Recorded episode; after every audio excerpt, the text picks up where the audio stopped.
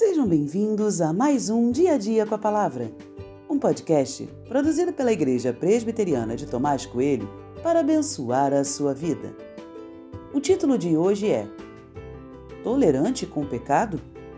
E tem por base o texto de 1 Crônicas 13, 9 e 10, que diz: Quando chegaram à eira de Quidom, Uzá estendeu a mão para segurar a arca porque os bois tropeçaram.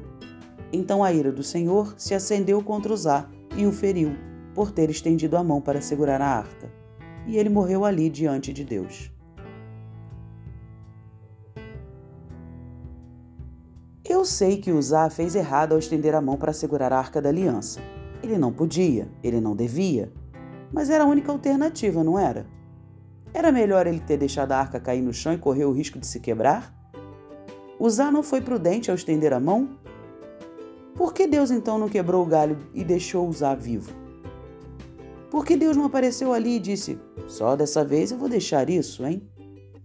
Da próxima vez vocês morrem. Deus matou Uzá na hora, não teve segunda chance. Percebe como eu penso de um jeito e Deus pensa de outro? Na minha cabeça é possível passar por cima do erro e dar uma segunda chance, mas na cabeça de Deus não. O que está errado, está errado e ponto. Se Deus disse que ia morrer, a pessoa morrerá.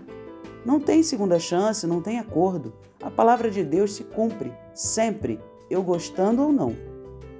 Por vezes a gente quebra galho, permitindo que erros sejam aceitos para não perder uma amizade, para não se afastar de uma pessoa. Somos tolerantes com o pecado, encontramos justificativas para isso, mas não deveríamos ser mais assertivos? Não deveríamos nos posicionar de forma mais forte? Creio que sim. Deus me mostra que não há exceção. O que está errado, está errado e ponto. Ele não aceita e eu também não posso aceitar. Tolerar o pecado é abrir um precedente perigoso. É preciso tomar cuidado. Podemos olhar para o erro e achar que não tinha outro caminho.